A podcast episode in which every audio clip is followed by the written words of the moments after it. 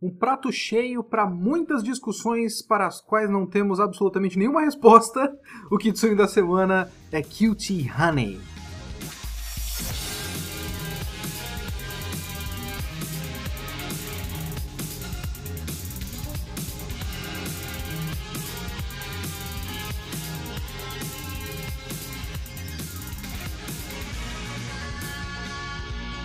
O Kitsune da Semana é o meu podcast semanal para eu comentar o que eu quiser do jeito que eu quiser.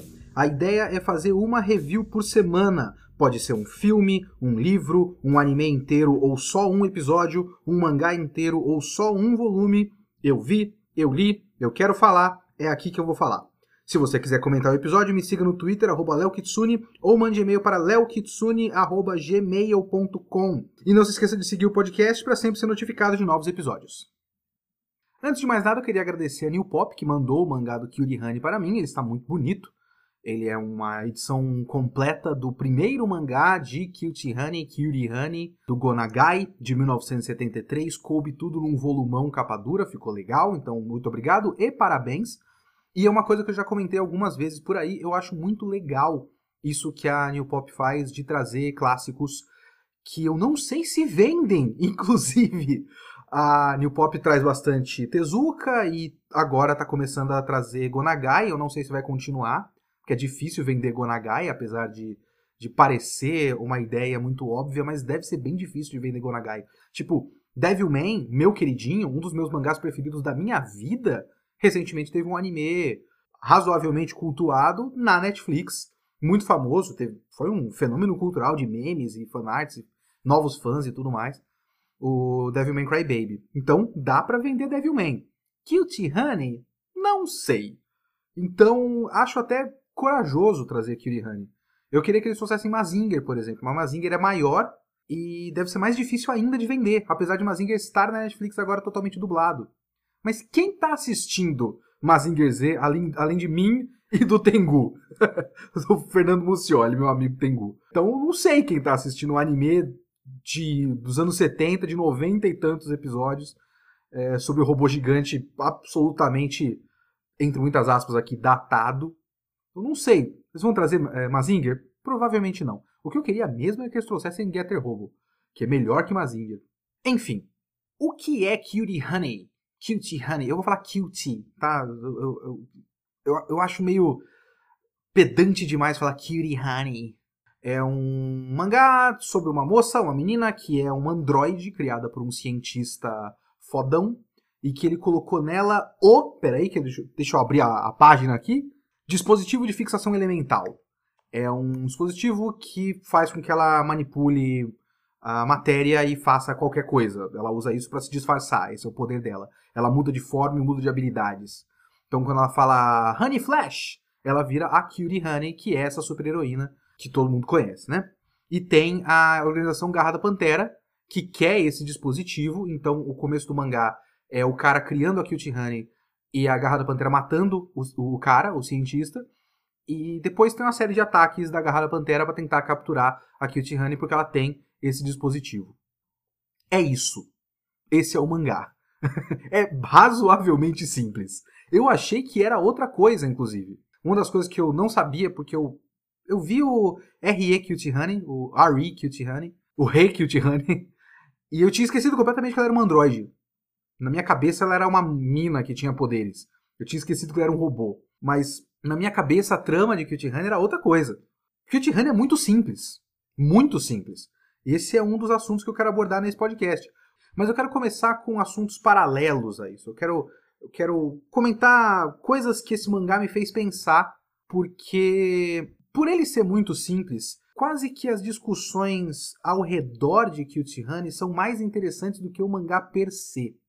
Tem a questão do legado do Honey, o, a influência, influência, a influência de Honey no, no mundo dos animes e mangás. Que tem uma coisa que eu vejo muito comentada por aí, que é o fato de Honey ser um precursor do Mahou Shoujo, das meninas mágicas. E eu não sei até que ponto isso é verdade, porque eu tava dando a minha pesquisada agora. Eu não sei o quanto que o Tihane influenciou em futuros é, animes e mangás de menina mágica, sinceramente. O Paul Gravett, no livro dele, o Mangá Como o Japão Reinventou os Quadrinhos, é um livro que eu recomendo bastante. Ele cita bastante o Himitsu no Ako-chan, que é o Segredo de Himitsu, o Segredo de Ako-chan, aliás, e Mahotsukai Sally, ou Sally a Bruxa. Esses mangás são de 62 e 66. O Cutie Honey é de 73, anos depois disso aí. As coisas que esses dois mangás fazem são mais as bases para uma Roshoujo do que o Cutie Honey. O Cutie Honey ele é um pioneiro por conta de ele ser um dos primeiros animes e mangás com público-alvo masculino e protagonista feminina. Isso é legal, de fato. E não dá para negar também que ela fala que ela é a guerreira do amor, a Cutie Honey, que também é uma coisa que a Sailor Moon fala no discurso dela lá do Em Nome da Lua. Ela cita que ela é guerreira do amor ou, ou algo próximo. Então há a possibilidade de uma inspiração direta em Cutie Honey nesse discurso da Sailor Moon. Mas não muito mais do que isso, inclusive. A edição da New Pop tem alguns textos curiosos no fim. Primeiro que eles têm o disclaimer, o que eu acho interessante o disclaimer do este mangá reflete a, a sociedade japonesa de sua época. Então, entenda-se que tudo que está sendo mostrado aqui não exatamente reflete o que nós acreditamos ou o que ou como o mundo é hoje e tudo mais. Você tem que entender que o Kit Honey é um mangá do Gonagai dos anos 70, no Japão dos anos 70. É legal isso aí. E tem um texto do próprio Gonagai, onde ele fala o contexto da publicação, né, o contexto da criação de Cutie Honey e a inspiração de Cutie Honey, que é de uma série americana de uma menina chamada Honey. Deixa eu dar uma checada aqui. Honey West é o nome da série. É uma detetive e ela, ela se disfarça. E é isso. E essa foi a inspiração tanto para o nome, Cutie Honey, quanto para o negócio dos disfarces dela. Então, isso é um texto do próprio Gonagai aqui no, no pós-fácil da edição da New Pop. Então, eu não acho, do pouco que eu, que eu consegui averiguar aí de informações aqui e ali, que Kyutihani tanto tenha se inspirado no que veio antes, quanto tenha inspirado o que veio depois. Eu acho que o gênero Mahou Shoujo é, meio que inspirou-se a si mesmo ali dentro do, do próprio meio, sabe? As coisas, o, o tanto o Ako-chan quanto o Mahotsukai Sally e depois o Creamy Mami, Minky Momo e tudo mais, essas coisas que são mais contemporâneos do próprio Cutie Honey.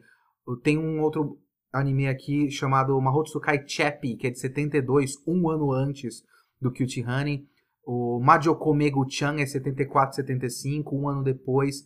Então essas coisas que influenciaram mais o Mahou Shoujo do que o próprio Cutie Honey.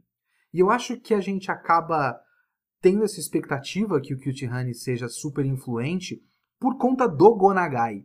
Porque o Gonagai é uma grande, uma grande contradição. Gostar do Gonagai é uma grande contradição. É, é complicado gostar do Gonagai. Eu admiro muito o trabalho do Gonagai, mas eu também sou um fã fajutaço. Eu li o quê? Além de coisas relacionadas a Gonagai, eu li Devilman, Getter Robo, que é dele com o Ken Ishikawa, que eu nunca consigo averiguar exatamente quem faz o que é, no mangá, mas é um mangá Gonagai barra Ken Ishikawa. Mazinger, Cutie Honey e um pouco do Keko Kamen, que talvez eu comente um pouquinho aqui também mais pra frente. E só isso, eu não li muita coisa dele, porque também boa parte dos outros mangás importantes dele, como Violence Jack, Devilman Lady e tudo mais, são uns mangás meio grandes, né? O Harente Gakuen, é complicado achar uma boa versão online. Eu não gosto de scan, eu não gosto de texto de scan, e eu não gosto de ler no computador. E aí, essas são. O Cutie Honey, por exemplo, eu sempre tive preguiça de ler. E aí eu fiquei muito feliz que a New Pop vai publicar em papel, publicou em papel, que eu consigo ler no papel que eu prefiro, sinceramente. Com uma tradução boa, a tradução do Thiago e tal. Thiago Nogiri do Thiago, parece que todo mundo conhece. O Thiago Nojiri, que é um amigo meu, traduziu o mangá, está uma boa tradução, inclusive. E o Gonagai é um pioneiro em muita coisa. Ele é um pioneiro é, do mecha, por exemplo. Pode parecer bobo, mas ele é o cara que inventou o mecha, até onde eu vi, né, por aí. É uma das coisas que é, atribuem ao Gonagai. que é o cara que inventou o piloto pilotando o robô de dentro do robô. Porque antes disso, geralmente era uma, uma pessoa de fora, controlando o robô de fora e tal. Com controle remoto. E ele inventou o cara dentro, e eu acho que isso muda bastante a dinâmica das coisas, principalmente se você pensar na época, né? O quanto isso é um, um detalhe que parece superficial agora, mas deve ter sido uma grande revolução para a época. Caralho, isso aqui faz a, a dinâmica da ação parecer muito mais interessante. Porque o piloto sofre diretamente a, o ataque. Ele meio que é o robô quando ele está por dentro. O robô acaba sendo uma extensão dele mesmo. Então a dinâmica muda completamente, é bem legal. Ele também é um precursor do Eti, como por exemplo o mangá do Harente Gakuen. O Eti é uma coisa que eu não gosto no geral. Então, você tem um autor que eu gosto sendo o grande criador e bastião de uma das coisas que eu menos gosto no meio, que é a porra do, das cenas Eti e do, do Eti como semigênero, subgênero, digamos assim. Mas ele é um pioneiro no fim das contas. Só que é complicado pensar nessas coisas com a cabeça de hoje. Quando a gente pensa em autores do passado, clássicos do passado, a gente sempre cai numa armadilha dupla, que é você pode acabar sendo anacrônico e vendo as coisas e ver as coisas com, com os seus olhos de hoje, mas por outro lado, a gente só tem os olhos de hoje. Então você pode tanto pegar no pé demais de coisas que não dá para você pegar tanto no pé, quanto perdoar completamente porque, ah, é antigo, é dos anos 70, é diferente, não dá para você julgar. Mas não tem como a gente não julgar também. É só isso que dá para fazer. Então é muito complicado. O próprio a minha leitura do Cute Honey é uma leitura complicada até. Porque tem muita coisa que eu não gosto. E eu fico eternamente, mas meu caralho, precisava disso? Mas é 73 mas também não, continua não precisando. Porque, por mais que sejam outros tempos, o bom e velho outros tempos, ah, esse mangá é de outros tempos. Esses outros tempos são a base dos nossos tempos. Então, o fato de ele ter feito isso nessa época e isso ter feito sucesso é um ponto de partida para que coisas que a gente não gosta hoje sejam comuns. Ele foi o cara que normalizou muitas das coisas que hoje eu gostaria que não fossem normais. Então é problemático, é complicado. Gostar de Gonagai é complicado. Porque ao mesmo tempo que essas coisas são problemáticas, essa hipersexualização, objetificação da, da mulher, por outro a gente tem que pensar também que o Gonagai, na sua época, era um cara que estava desafiando paradigmas. Os detratores do Gonagai eram os conservadores da sua época. E hoje os conservadores são as pessoas que defendem esse tipo de coisa. Como talvez uma volta ao passado, porque hoje a gente está olhando essas coisas que foram normalizadas desde essa época e problematizando, e quem é conservador simplesmente não quer que nada mude. E esse é o novo normal. E esse normal foi criado por pessoas como o Gonagai. Então, é sempre muito, sabe, é complicado, é uma é uma uma armadilha bizarra de se pensar. Outra armadilha bizarra de você pensar em clássicos como esse é você ter um equilíbrio entre a crítica muito pesada ou a nenhuma crítica e apenas uma adoração distante. É um clássico, logo é bom. Que também não é verdade. Eu gosto de olhar para os clássicos e eu gosto de perceber o caminho das coisas, e eu acho que esse é um dos maiores valores de você ler clássicos e de a gente ter clássicos sendo publicados, que a gente pode ler o Honey e ver como ele começa, ou pelo menos como é, ele é, ele faz parte das bases de coisas que nós temos hoje, tentar entender até onde vão essas influências, mas não exatamente isso quer dizer que, que o Honey é necessariamente bom, ou que ele tem muita coisa a dizer.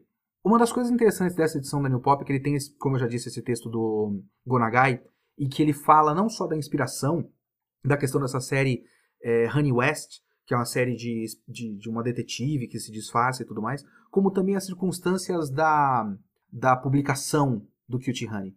E eu acho que eu, eu queria pesquisar um pouco mais sobre isso, mas de tudo que eu vejo por aí, tem uma grande confusão da, da, da maneira como as pessoas veem as obras do Gonagai em relação aos animes.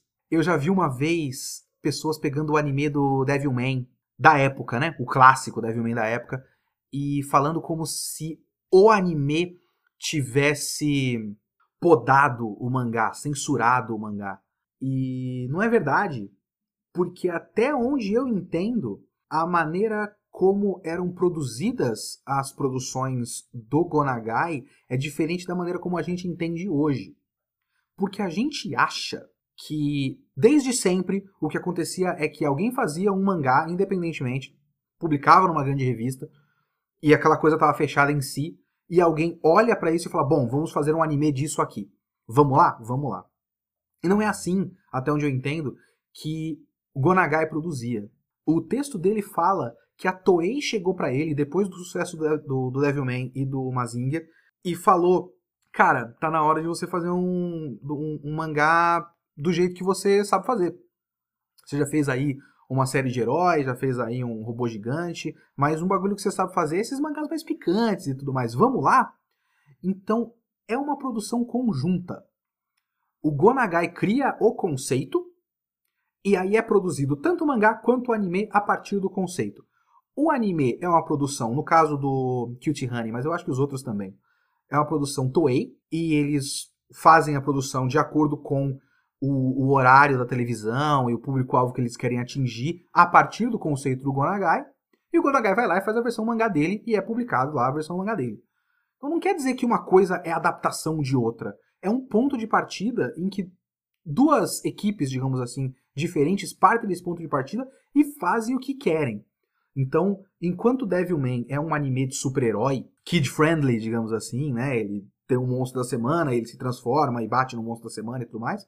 O mangá é tipo o Gonagai, pega o personagem, ninguém tá olhando, ninguém tá falando o contrário, fala, então, então vou fazer isso aqui.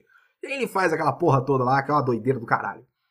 O Cutie Honey também me parece a mesma coisa. Eu não conheço o anime original do Cutie Honey, mas pelo que ele fala, é basicamente isso. A Toei deu a ideia, ele criou o conceito, a Toei fez o anime, ele faz o mangá, e o mangá com certeza tem coisas que não tem no nível no, no mesmo nível no anime. Principalmente, eu suponho, a violência, viu? Eu acho que a parte sexual deve ter bastante no anime. Porque também tem outras histórias que eu consegui averiguar por aí, que era para Cute Honey passar num horário de manhã e ele seria uma coisa mais shoujo, no sentido de que seria para o público feminino e infantil, então seria bem mais leve, inclusive a ideia dela se transformar tem a ver muito com isso, de acordo com, é, de acordo com internet. Tem a ver com isso, porque ela trocaria de roupa, então você pode vender várias bonecas ou várias roupas para trocar a sua boneca e tudo mais.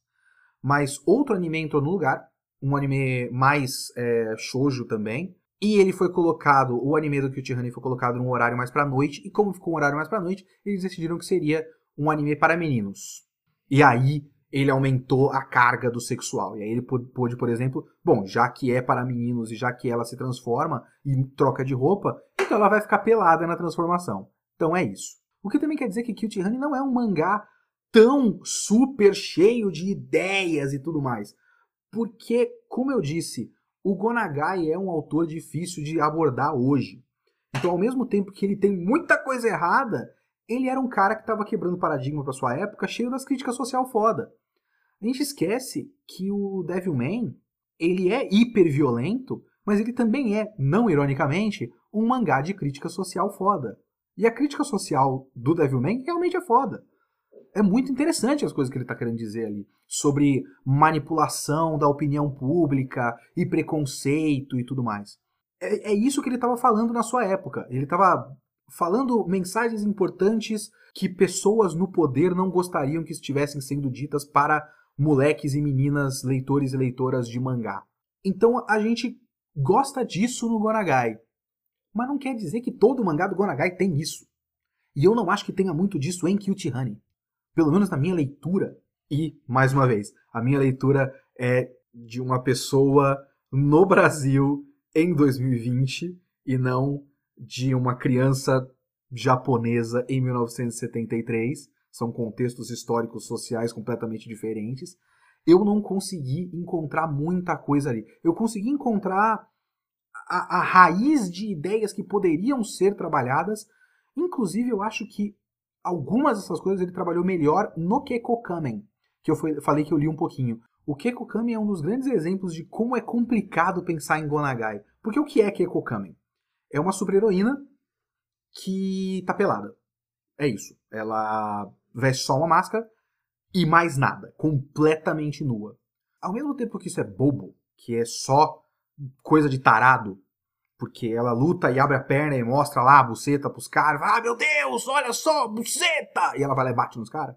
Parte da ideia, uma parte, assim, importantíssima da ideia de Keiko Kamen é que ela é uma defensora dos estudantes. Essa história se passa numa escola muito, muito, muito rígida. Rígida a ponto de, de torturar as crianças para que elas estudem sem parar e consigam boas notas para criar os profissionais é, do futuro e tudo mais, os doutores, os engenheiros e tal. E é uma crítica direta à rigidez do sistema educacional japonês, que é muito importante. É uma coisa muito importante de ser dita. Então ele está fazendo essa crítica através de uma personagem completamente nua, porque ele está querendo esse choque. Ele está querendo chamar essa atenção. É muito legal, é muito positivo e também é muito errado. e tem um pouco disso em Cute Honey, porque Cute Honey também se passa numa escola, parte dele. A Honey é criada pelo doutor lá, como androide, e ele coloca ela numa escola, num internato apenas de meninas, e esse internato tem lá uma, uma governanta com chicote que tortura as meninas e tal. E no começo eu pensei que ele seria próximo do Keiko Kamen, e não é. Ele deixa isso de lado. Porque ele deixa muita coisa de lado. Porque agora, depois de enrolar muito e falar de muitos assuntos paralelos, chegando um pouco diretamente no mangá, Cute Honey é muito simples. Eu acho isso um dos maiores problemas de Honey. Tanto no seu conceito como na sua execução e na, na trama no geral, ele é muito simples. Porque, como eu disse, ela é criada pelo doutor e pelo cientista foda, e ela não sabe que é um androide de início, mas ela pega essa informação muito cedo, porque o pai dela é atacado e pela garra da pantera, é morto pela garra da pantera. E aí o pai dela, antes de morrer, depois de morrer na verdade, porque é um dispositivo lá, um, um robô com a cara dele que é ligado assim que ele morre, só para dar a mensagem para ela de que ó, oh, você é um androide, você tem o dispositivo de fixação elemental. É isso o nome? Peraí. Isso, dispositivo de fixação elemental, e eles vão querer ir atrás de você, e, e é isso. E é isso. Porque ele morre e a Garra da Pantera ataca a, a, a Honey. É muito parecido com Mazinger, só que Mazinger é ligeiramente mais interessante. Por quê? Você tem um cientista, esse cientista no Mazinger Z criou não só o Mazinger como uma liga metálica é, super rara e super resistente, o Japanium, é isso? Um elemento químico novo? Eu acho que é. E no Cute Honey é o, o dispositivo de fixação elemental e você tem um inimigo que quer pegar essa coisa inventada pelo cientista, o cientista morre no começo, morto pelos inimigos, e sobra para o personagem principal proteger essa coisa e lutar contra, esses inimigos. Só que no Mazinha você tem tanto, pelo menos de início, né? Um dilema moral colocado para cima do personagem principal, que é se ele vai usar esse poder para o bem ou para o mal. Porque o vô dele, que é o grande cientista, fala para ele que agora você tem esse robô e você decide o que você vai fazer. Então ele precisa decidir se ele vai fazer o bem ou vai fazer o mal. E os inimigos também têm robôs gigantes e estão destruindo a cidade, o Japão e tudo mais. Então eles são uma ameaça para o mundo.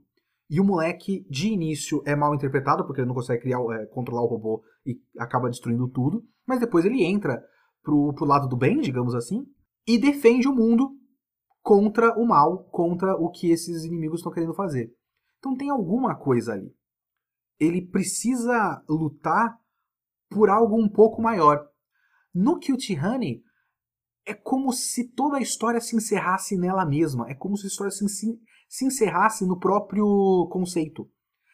Ela é uma androide com uma coisa, com um dispositivo é, único no mundo. Os inimigos querem ela, então os inimigos atacam ela. E as coisas não têm muita consequência além disso a Honey luta porque ela precisa lutar. tem um pouco de uma ideia de vingança, mas é muito leve, é muito pouco importante na tomada de decisão da Honey ao longo da história. A tomada de decisão dela é basicamente ela está sendo atacada e ela se defende. Às vezes alguém é sequestrado e ela vai atrás, tem algumas situações desse tipo. Mas é muito pouco. É muito simples. Não que não tenham momentos legais e tal. Tem muita coisa que eu gostei. Eu me diverti muito lendo Cutie Honey, porque é uma leitura rápida, uma leitura ligeira e, e o Gonagai é um. Eu considero ele um bom quadrinista. Eu não considero um grande desenhista, mas um bom quadrinista. Então a quadrinização dele tem bastante tem, tem dinâmica, sabe? Quando começam as lutas, as lutas são dinâmicas. Você percebe o, o fluxo do movimento e, e a violência, principalmente se você pensar em 1973, é bastante gráfica. Então as lutas as lutas têm consequência porque é tudo bastante violento. Tem bastante morte ao longo do de Cutie Honey. O que eu também não esperava. Eu pensei que esse fosse um pouco mais leve. O que me frustra um pouco na leitura do Cutie Honey é que ele não precisava ser simples. Ele tem coisas que poderiam trabalhar a seu favor e que eu acho que são subutilizadas na versão mangá. Eu tenho certeza que, bom, Cutie Honey tem milhares de versões por aí. É, tem até um mangá realmente shoujo, que saiu na, na revista Shoujo. Tem o, o OVA recente do... Recente? É, 2004, eu acho. Do próprio, da, da Gainax que é legal, eu esqueci absolutamente tudo sobre ele, mas eu lembro de ter gostado muito. Live action do Hideaki Anno, tem um monte de coisa, tem muita coisa de Kit Honey por aí. Algum lugar deve ter aproveitado algumas das coisas que eu quero falar aqui. Porque Kit Honey foi, como eu já disse, inspirado numa série americana de uma detetive. Tem o personagem do jornalista, tem a escola, tem os disfarces. Poderia ser uma história sobre a garra da pantera cometendo crimes e a Honey se disfarçando para investigar esses crimes e combater a Garra da Pantera. Porque a Garra da Pantera seria uma organização do mal que precisa ser combatida. E aí você poderia criar situações interessantes por conta do fato de que ela estuda uma escola super rígida e ela precisa desviar dos sistemas de controle da escola para poder combater o crime. Então tem vários comentários que poderiam ser feitos aí, mas eu não estou falando sobre comentário social sabe? Eu estou falando só de situação básica, de criação de conflitos e problemas a serem superados. Ah, tem aquela que na tradução da New Pop ficou Adolfa Hitler. É o apelido que as alunas dão para uma governanta barra capataz do internato. Então ela é super rígida, ela vigia os quartos e tudo mais. Então é, a, a Honey precisa, como ela faz algumas vezes no mangá, se disfarçar e fugir e desviar da, enganar ela e desviar da, do controle dela. Então é um problema a ser superado por ela para depois sair e investigar algum crime. Ela se disfarça disso, disfarça daquilo, de fotógrafa, de jornalista, detetive, de atriz e tudo mais. E isso é muito pouco utilizado na história. São tipo algumas três ou quatro situações ao longo do mangá inteiro que ela precisa se disfarçar, como por exemplo teve uma vez que ela vai é, investigar uma, um assalto. Tipo, é uma das poucas situações que se encaixam com o que eu estou falando aqui.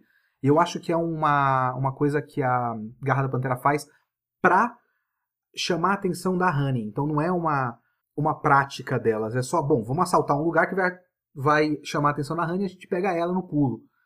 E aí a Honey se disfarça de fotógrafa do jornalista e depois tem uma luta contra a Garra da Pantera na joalheria. Então podia ser mais disso. Sabe? É, são, são ideias muito pouco exploradas. E tá lá, o conceito tá lá. Eu tenho quase certeza que isso deve ser melhor explorado no anime. Porque como o anime, na época, tudo era episódico, então eu tô supondo que o anime também era episódico, ele precisa criar uma nova situação a cada episódio. Então, ah, a Garra da Pantera atacou um navio, então ela tem que se disfarçar de marinheiro, e ela entra no navio, e aí ataca a Garra da Pantera e tal. Deve ser isso que acontece em Kyuchi-Honey no anime com mais frequência do que no mangá. No mangá parece que a Honey tem que basicamente se defender de ataques contra ela. Até que tem um certo momento que eu pensei que seria uma puta reviravolta. Fica mais legal sim, mas com alguns problemas também. Mas isso seria spoiler. Não é um spoiler tão grave. É um mangá de 1973. Não vai acabar com a sua imersão do negócio, mas de qualquer forma, enfim, fique aí avisado que isso é um spoiler. tem uma espécie de uma virada no meio, que é um ataque da Garra da Pantera à escola. Que é aqueles momentos que eu tava lendo e falei, ah, é verdade, é o mangá do Gonagai. que é quando os caras atacam a escola, é tipo um massacre. E aí você vê um monte de menina, que inclusive isso deveria ficar um pouco melhor, caso tivesse trabalhado melhor a, o, o, o elenco de apoio. Tem uma menina que é amiga da Honey só, e se tivesse outras amigas que fossem personagens que a gente gostasse, e aí chega nesse massacre e todo mundo morre, a gente ia ficar abalado, porque são personagens que a gente gosta. Mas a gente vê, tipo, um monte de menina, braço voando, cabeça voando e tudo mais. Então, é forte de qualquer forma. São meninas adolescentes decapitadas e desmembradas em explosões e, e tudo mais. É, é, forte. Então, é um momento Gonagai, é um momento que muito provavelmente não tem no anime que passava na TV japonesa. É um desses momentos que o Gonagai tá fazendo um mangá que ninguém tá olhando fala, ah, eu vou, vou, eu vou matar todo mundo. Vai ser legal. Todo mundo morre. então isso é legal e aí a, a Honey fica putaça e vai atacar a Garra da Pantera diretamente. E aí esse é o estopim pro final do mangá. O final do mangá é um pouco mais interessante do que todo o que o precede. Assim, os, o, o terço final do mangá é melhor do que os dois terços anteriores. Esse final, tirando algumas partes que eu vou falar daqui a pouco, junto da quadrinização dinâmica e da ação dinâmica do mangá e de trechos de humor besta do Gonagai que eu acho legais e também dos designs de personagem. É muito legal o, todos os inimigos que ele cria da, da, da organização Garra da Pantera. São, são os designs idiotas. Tipo, a primeira que tem tem, uma, uma máscara, que é uma touca, na verdade, que tem uma garra de pantera na, na cabeça. Mas não é feito. É isso que eu acho legal do Gonagai. Eu não sei se é feito para ser estiloso. Se isso fosse feito hoje, provavelmente ela não ia ter, tipo, uma pata de pantera pra cima, como se fosse uma antena. Ia ter luvas de garra de pantera e tal, e toda uma estilização, mas não, tipo uma mina meio, meio sem graça no resto, e que tem essa anteninha que é uma pata de pantera. É idiota e eu adoro. Tem uma outra que tem asas, mas as asas são, são lâminas, então é como se ela fosse um machado duplo, aberto. É muito estúpido, cara, é muito estúpido. Mas a inimiga principal, a Sister Jill, essa é legal. Essa eu curto, ela, ela é bem estilosa. Assim, tanto ela quanto a própria Pantesora é uma espécie de xamã e conselheira da Garra da Pantera que tem uma cabeça de pantera em cima da cabeça dela, que fica um pouquinho menos babaca do que aquela primeira inimiga. E elas são, são designs, assim, um pouco menos estúpidos do que os outros. Mas eu gosto muito de design estúpido do Gonagai. Se vocês querem designs estúpidos do Gonagai, vão assistir o Mazinger Z, porque é um robô novo por semana e é um pior que o outro e é maravilhoso. Eu amo, eu simplesmente amo. Mas tem muito disso, então tem várias inimigas, todas elas com algum design esquisito, e aí quando começa a luta, a luta é legal, e a Cute Honey tem uma espada e ela decapita um monte de gente, enfia a espada no coração de um monte de gente, é legal. É uma leitura bacana, e aí quando tem essa virada, é bem legal. Ela vai para cima e tem toda uma trama que ela usa o negócio de disfarce dela, é muito simples também. É estranho porque é muito simples. É, às vezes você tem que se contentar com pouco, sabe? Mas assim, o que acontece é que Garra da Pantera não conseguiu pegar a Honey na cabeça deles. Ah, já era. Não pegamos a Honey. Mas eu preciso agradar a Panterzora de alguma forma, então vou roubar uma estátua de Buda. E aí ela se disfarça da estátua de Buda e é roubada por elas, então ela consegue se infiltrar e atacar diretamente e ter uma luta final contra a Sister Jill. É legal. Isso é legal. É simples, poderia ter mais disso ao longo da história, mas é legal. Mas mesmo nessa parte final ainda tem coisas que eu não gosto. E assim, ah, é mais uma vez aquela coisa que você precisa ver em contexto, porque tem detalhes ali, mas eu. Ah, vamos lá. Tem uma coisa que ele faz bastante nesse mangá, que deixa o mangá muito datado que é referências a um mangá anterior dele chamado Família Abashiri. Esse mangá tem uma família, que é a família de criminosos, e vários desses personagens voltam em Cute Honey. Só que eles voltam com uma brincadeira, uma piada interna. Eles voltam como se fossem os personagens do mangá Família Abashiri que foram colocados como se eles tivessem ganho um papel na nova obra do Gonagai. Eles fazem essa referência, tipo, ah, agora eu sou esse cara? Beleza, então. E aí tem momentos horrorosos por conta disso, porque dois desses personagens são um menino e o pai dele, e os dois são absurdamente tarados, e tem um dos piores momentos de todo o Cute Honey, que é uma cena que ela precisa se disfarçar, e ela se disfarça de uma estátua numa praça, e os caras chegam na praça e falam, ah, caramba, não tinha essa estátua antes, mas nossa, como ela é gostosa, e eles ficam se esfregando nela, é horrível, é horrível, essa cena toda é horrível. E que boa parte da graça deve ser o fato de que o velho e o moleque são tipo criminosos, ninjas ou qualquer coisa parecida no Família Bashiri. E aí eles são só uns caras idiota. Então, ah, que engraçado, eles são idiotas e antes eles eram não tão idiotas assim, talvez, não sei. Mas tem um momento que é tão ruim quanto, que é um dos caras do mangá da família Bashiri volta como uma menina na escola. E ele é tipo muito, muito grande, muito forte. E ele volta como uma menina que vai atacar a Honey na escola. Porque, ah, você chega aí achando que você é foda, mas nós aqui é que comanda essa escola, ha! E, obviamente, a Honey dá um pau nelas, né? Mas o cara é uma mulher gigante, peluda, cicatriz na cara, pelo no peito, pelo no bico do peito, pelo no braço. Então tem que entender que parte da piada é olha esse personagem que eu conheço agora vestido de mulher. Ha ha ha, que engraçado. Isso é parte da piada. Isso funcionava em contexto na sua época.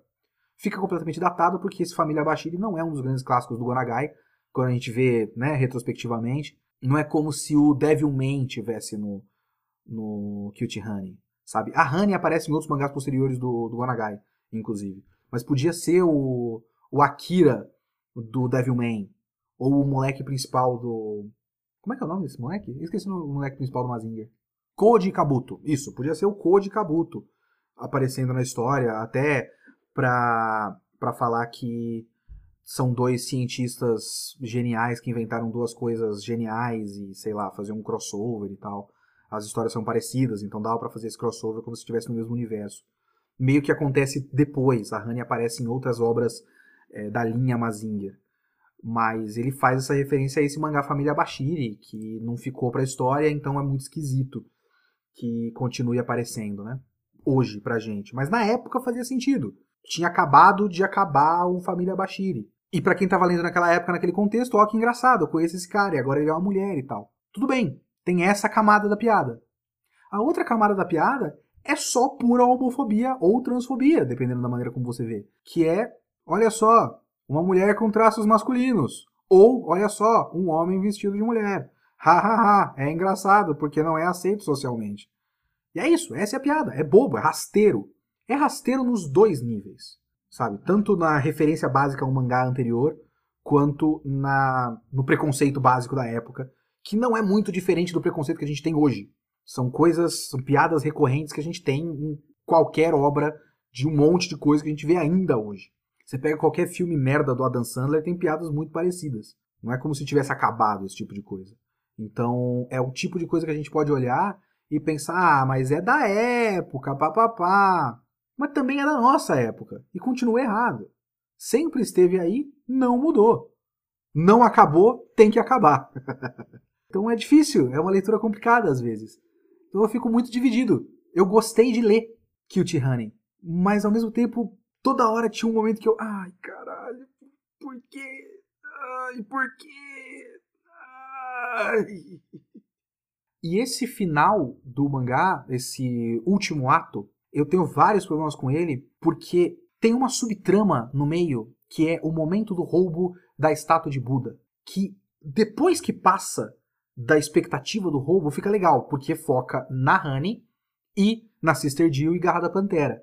Isso é legal. Mas antes de rolar o assalto, que é todo o bagulho da Honey se disfarçar da estátua, tem a ameaça do roubo da estátua. E aí tem a polícia. A New Pop não colocou, então eu não tenho como saber, porque ela colocou a referência ao mangá Abashirika numa nota de rodapé ali, quando aparecem os, os primeiros personagens, o velho, o cara que agora é uma mulher e tal. Mas tem muitos personagens que são, tipo, enxertados nessa perna final do mangá que tem muita cara de ser referência a alguma coisa. Eu não sei se é uma referência a alguma coisa na televisão, se é referência a alguma coisa de mangá anterior, porque é muito alienígena a tudo que tá acontecendo. Tem os policiais bobos, os policiais normais que são desenhados quase como se fossem crianças, porque são todos idiotas. Tem o cara rico que contrata um investigador, contrata, chama um investigador de polícia, ou esse cara é um detetive particular. Deixa eu dar uma olhada.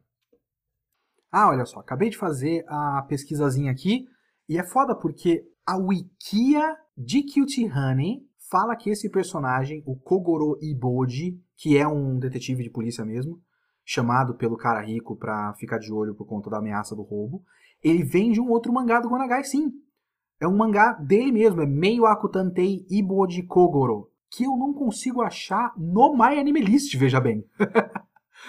é, não tem informação disso. Mas então, supostamente, de acordo com a wikia dos fãs de Cutie Honey, esse é um personagem sim que ele pegou de outro mangá e enxertou nessa parte porque ele ia achar engraçado. E assim, ele é o detetive hemorroida. É, ele, ele, ele é um cara que tem uma, uma hemorroida e aí ele fica sem calça o tempo todo e o cu dele fica sangrando o tempo todo que ele tá em cena.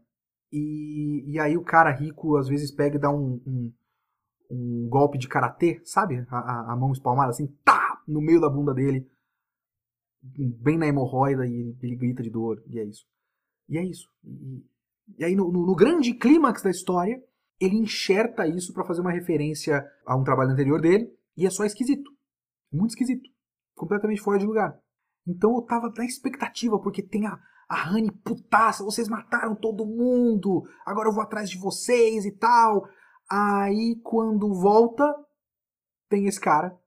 Tem toda uma cena idiota lá na, na casa do, do, do, do, velho que volta do outro mangá. E aí vai pra, pra cena do, do roubo e tem esse cara e, e os policiais idiotas. Pelo menos isso acaba e aí volta pro, pro que interessa e a parte final é legal.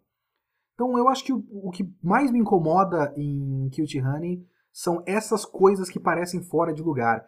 Eu acho que até a hipersexualização não está tão fora de lugar. Faz sentido pro objetivo da história.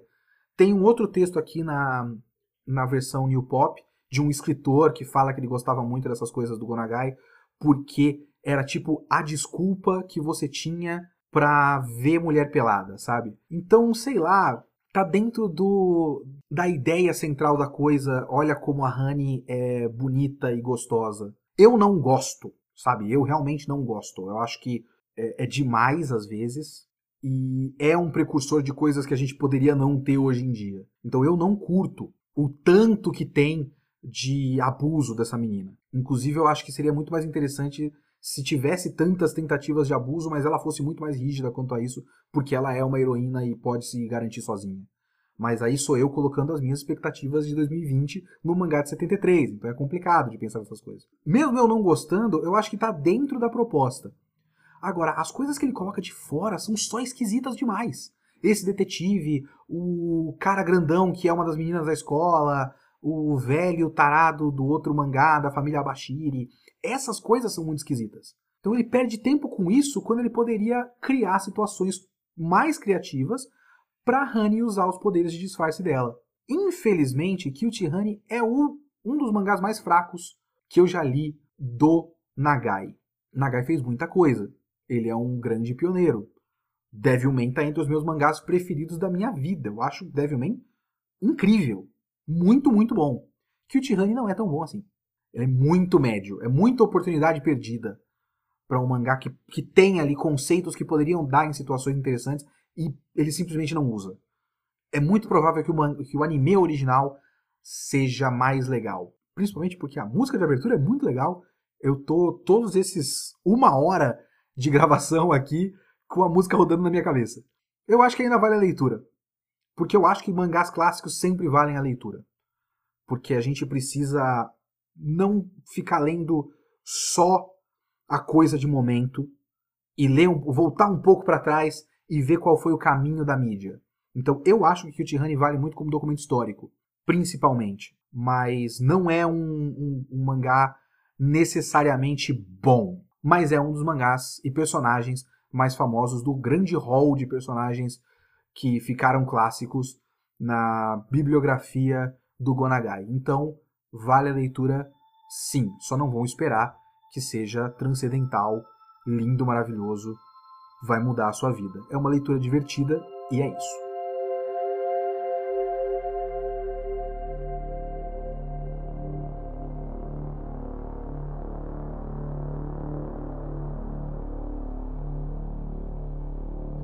Vamos à leitura de e-mails. Dessa vez teve mais e-mails do que a semana passada e teve, obviamente, e-mails sobre o tema. Porque na semana passada não teve nenhum e-mail sobre o Último Reino. Dessa vez teve muitos e-mails sobre a Voz do Silêncio. Inclusive, dessa vez teve e-mail sobre o Último Reino. Então, muito obrigado ao pessoal que mandou é, e-mails sobre o Último Reino especificamente. Não vou ler aqui porque não é o, o tema da leitura de e-mails. É, eu quero é, agradecer todo o pessoal que mandou e-mails sobre a parte do bullying e sobre as coisas que eu falei pessoais. Pessoas que se identificaram, pessoas que estavam do outro lado é, e, e quiseram falar, dividir um pouco as próprias experiências comigo. Muito obrigado. Eu não vou ler esses e-mails especificamente, mas obrigado a todo mundo que mandou também. Vamos lá. Vamos ao primeiro e-mail do Tasso Luz, que fala sobre a questão da da, das críticas que as pessoas têm quanto ao final do mangá ou quanto ao próprio filme. Vamos lá. Olá, Kitsune, tudo bem? Me chamo Tasso Luz. Estou enviando este e-mail como alguém que ama o mangá e não gosta do filme. Talvez seja uma perspectiva interessante. E é assim. O mangá é bom por realmente se aprofundar nos personagens e seus problemas. É mostrado o dia a dia do Shoya, como ele é basicamente ignorado pelos adultos e acaba usando da maldade do bullying para chamar atenção. O filme pula muito essa parte. Ele basicamente dá um fast forward no volume 1 inteiro e acaba deixando as motivações do Shoya nada claras. E tem outro problema, o filme só foca no Shoya, não tem nenhum momento pela perspectiva de outro personagem, com exceção de uma pequena cena relacionada a Nishimiya. O que é. Ah, continuando o e-mail, inclusive, o volume 6 do mangá é basicamente todo cortado e acaba sendo uma perda enorme. É nesse volume que muito do comportamento daqueles personagens acaba sendo explicado e justificável. Ou justificado. Não vemos nada sobre a mãe da Nishimiya, o passado da Yuzuru, o professor escroto. O filme também corta todo o arco do filme caseiro, o que para mim servia muito como ferramenta para entendermos as nuances das interações entre cada personagem e também como eles trabalham em grupo. E nesse grupo, o nível de hierarquia que acaba acontecendo.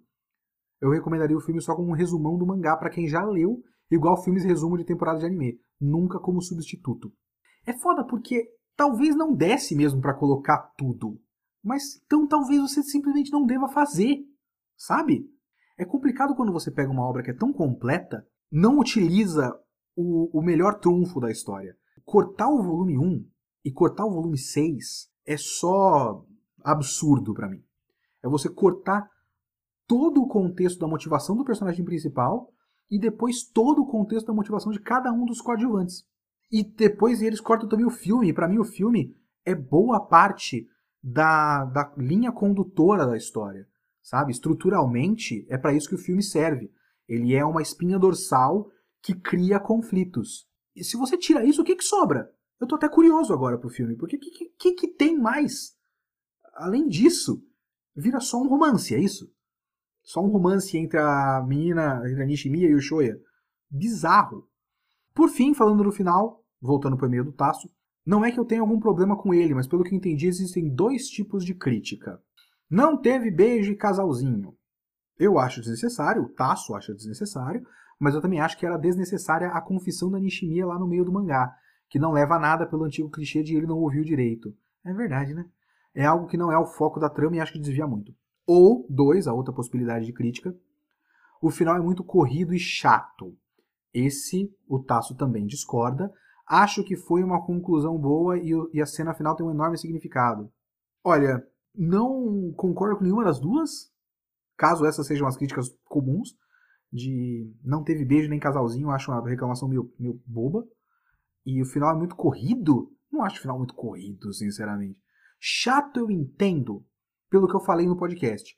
Talvez pelo fato do final ser meio que uma pisada no freio para que as coisas tenham voltem para uma certa normalidade, que todo mundo fique mais ou menos bem. Antes tinha muito conflito e o final tem basicamente nenhum conflito. Isso de fato pode ser interpretado como chato. Eu entendo essa parte. Mas não concordo muito também não. Muito obrigado pelo e-mail, Tasso. Vamos para o próximo. Próximo e-mail é do Gabriel Guerreiro, que é do Vigilância Sanitária. Ouçam o Vigilância Sanitária. Eu participei algumas vezes. Eu gostaria de voltar alguma hora. O problema é que eles me fariam ler coisas do tipo Mirai Nikki e eu não quero perder tempo da minha vida com isso. Esse é o problema do Vigilância Sanitária. Para participar, você tem que se torturar. Mas muito obrigado pelos convites e ouçam, que é bem legal ouvir eles se torturando, no caso. Então, fala Kitsune, tudo tranquilo? E-mail rápido falando do saudoso Voz do Silêncio. Faz tempo que eu li, então não vou conseguir puxar coisas muito específicas da época que eu li, mas o meu maior problema com a história é justamente a Nishimiya e como ela funciona na história. Acho um tanto esquisito que justamente a personagem que mais sofre com as ações do protagonista acabe sendo mais uma ferramenta do roteiro que um personagem em si, principalmente considerando o quanto a própria história expande o elenco, sinto que faltou um trabalho melhor na vítima. Então, isso é uma coisa que eu comentei na história no, no meu podcast também.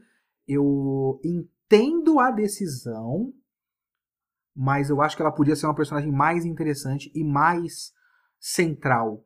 Ela parece quase acessória ao, ao mangá todo, em vez de ser uma peça central, sabe? Eu concordo com, com, com o seu problema. É também um dos meus, meus maiores problemas com a voz do silêncio. Fora isso, só uma pequena correção. Na real, a Voz do Silêncio não saiu numa revista para adultos, ou seja, não saiu numa revista seinen, saiu na Shonen Magazine. Então, basicamente, dividiu a revista com Nanatsu no Taizai e Fairy Tail. Logo, nem essa defesa dá para fazer a favor de Black Clover. é, isso é interessante. Eu errei essa informação, obrigado. Mas é interessante. Não é porque é um mangá é, shonenzão para crianças e adolescentes que você não possa aprofundar essas questões. Inclusive é até interessante que o Voz do Silêncio tenha sido feito na Shonen Magazine, que é uma revista shonen popular zona, que tem mangás como esses, Nanatsu no Taizai e Fairy Tail. Então, esse tipo de leitor de Fairy Tail, na mesma revista, também ter um mangá tão forte sobre bullying é legal, é muito bom. Adianta alguma coisa? Não sei. Mas é legal, eu gosto que isso exista. Muito obrigado, guerreiro. Queria mandar um abraço para Kushina, que participou bastante do VideoQuest na época da existência do VideoQuest.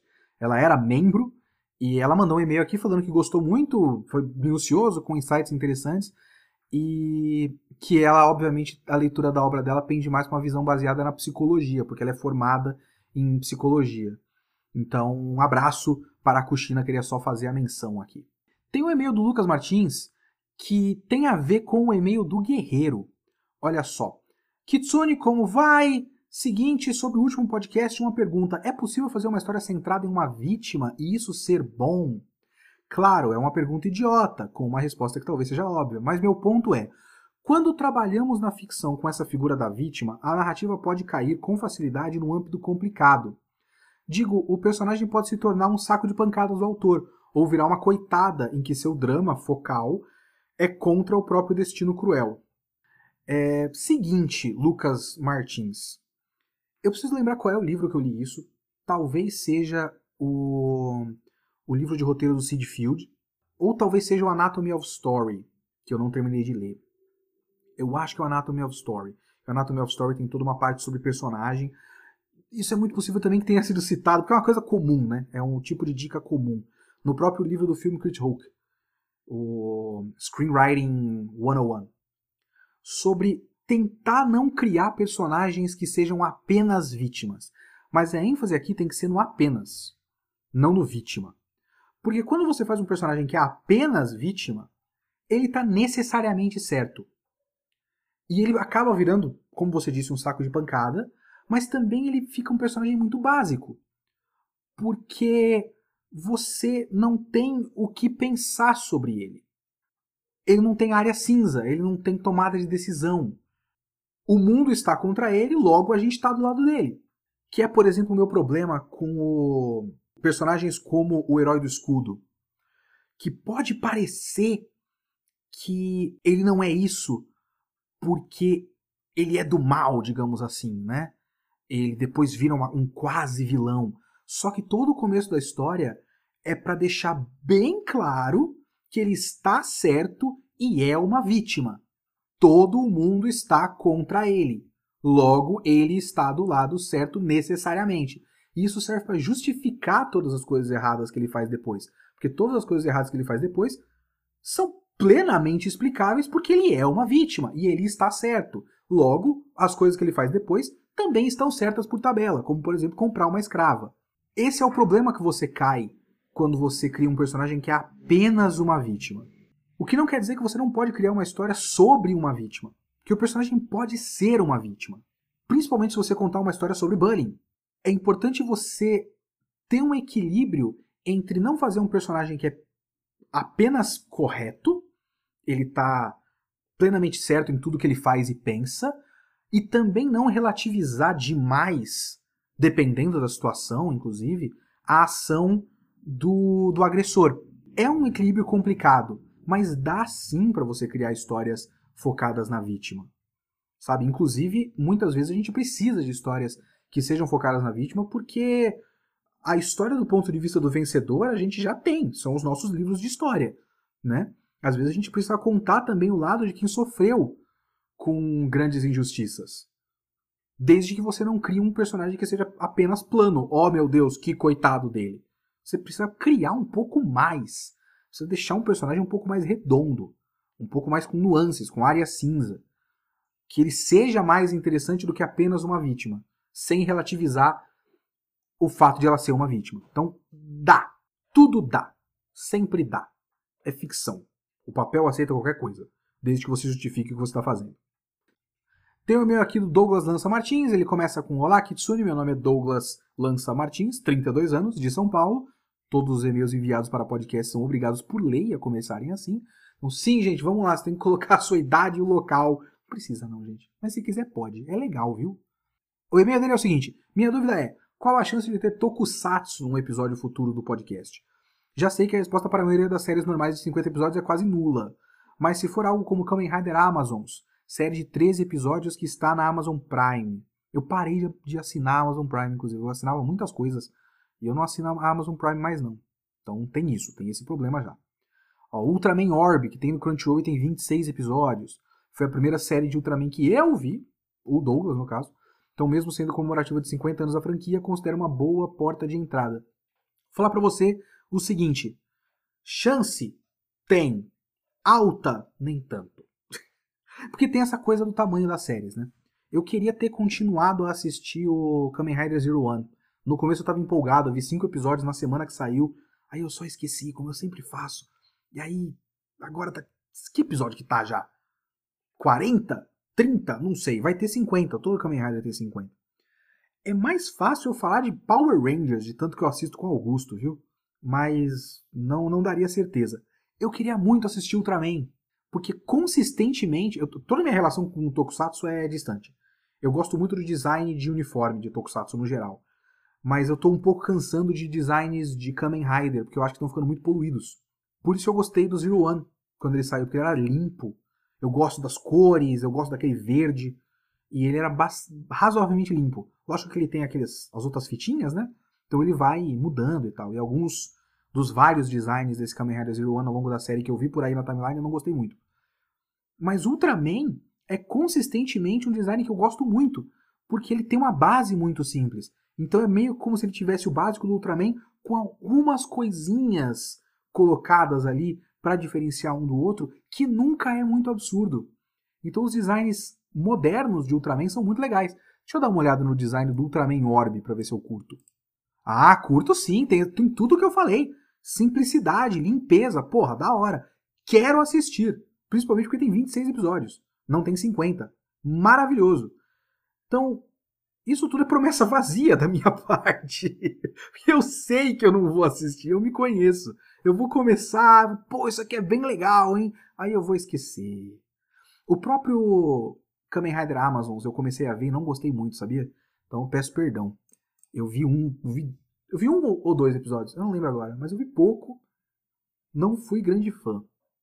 Então tem isso. Mas eu quero, porque eu quero conhecer mais Tokusatsu. É um bagulho que eu deveria conhecer e eu tenho uma admiração distante, mas eu também tenho muitos problemas quando eu começo a ver. Então, sei lá, mas fica aí a minha intenção.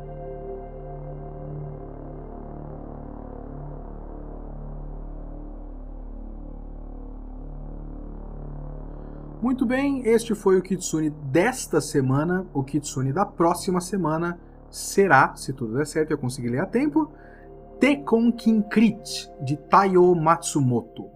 Muito obrigado, até semana que vem.